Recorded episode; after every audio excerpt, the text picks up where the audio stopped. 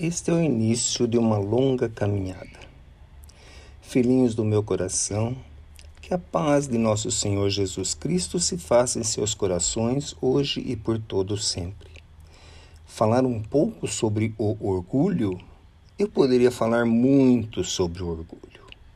Muito e muito caminhei pessoalmente por esse terreno vocês já sabem, porque eu já contei a vocês, que quando me falavam da prece dominical que vocês fazem no início e no fim de cada reunião, quando me falavam da frase seja feita a sua vontade, se referindo a Deus, eu fugia.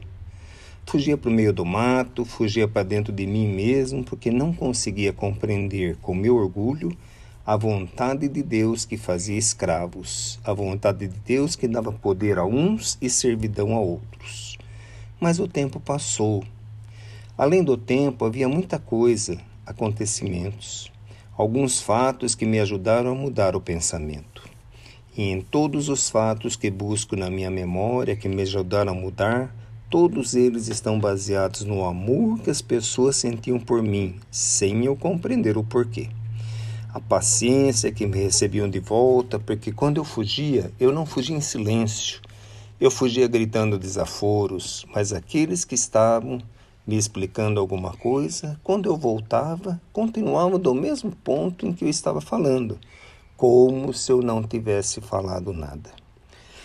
Muitas vezes me levaram para conversar à parte e falavam, falavam, falavam de Jesus, de Maria, dos discípulos, e aquelas palavras que eu não compreendia nem aceitava, mas que eu ouvia apenas por respeito ao amor e à paciência que aqueles pretos velhos tinham por mim, porque no íntimo eu continuava revoltado. Mas aquelas palavras, aquele amor iam minando a dureza do meu coração devagarinho. Parece que sem pressa nenhuma, parece até que não desejavam que eu mudasse. Falavam que eu podia continuar como era, não importava para eles, mas que eu permitisse que eles me contassem essas coisas. E justamente por não desejarem que eu mudasse, por não imporem as suas ideias, eu ouvia. Ouvia com raiva, ouvia com palavras de desaforo que eu calava, só pensava. Ouvia com desejo de discutir cada ideia, mas eu ouvia pela paciência e pelo amor que esses pretos velhos particularmente esse que chamam de Pai Tomé, tinham para comigo. Até que um dia, nem sei bem quando, nem bem como, nem bem porquê, eu desejei colaborar. Eu desejei ajudar, fazer alguma coisa junto com eles. Foi quando eu procurei o Pai Tomé e ele simplesmente me disse: Meu amigo, esse é o início de uma longa caminhada. Você quer mesmo caminhar conosco?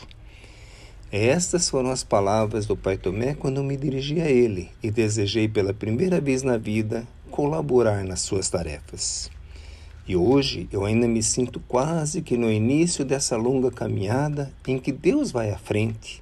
Muito pouco eu fiz em favor de mim mesmo e de outras pessoas. Muito pouco eu fiz para retribuir aquilo que já foi feito por mim, mas ainda guardo comigo esta pergunta: este é o início de uma longa caminhada. Vocês querem caminhar conosco? Ama Deus.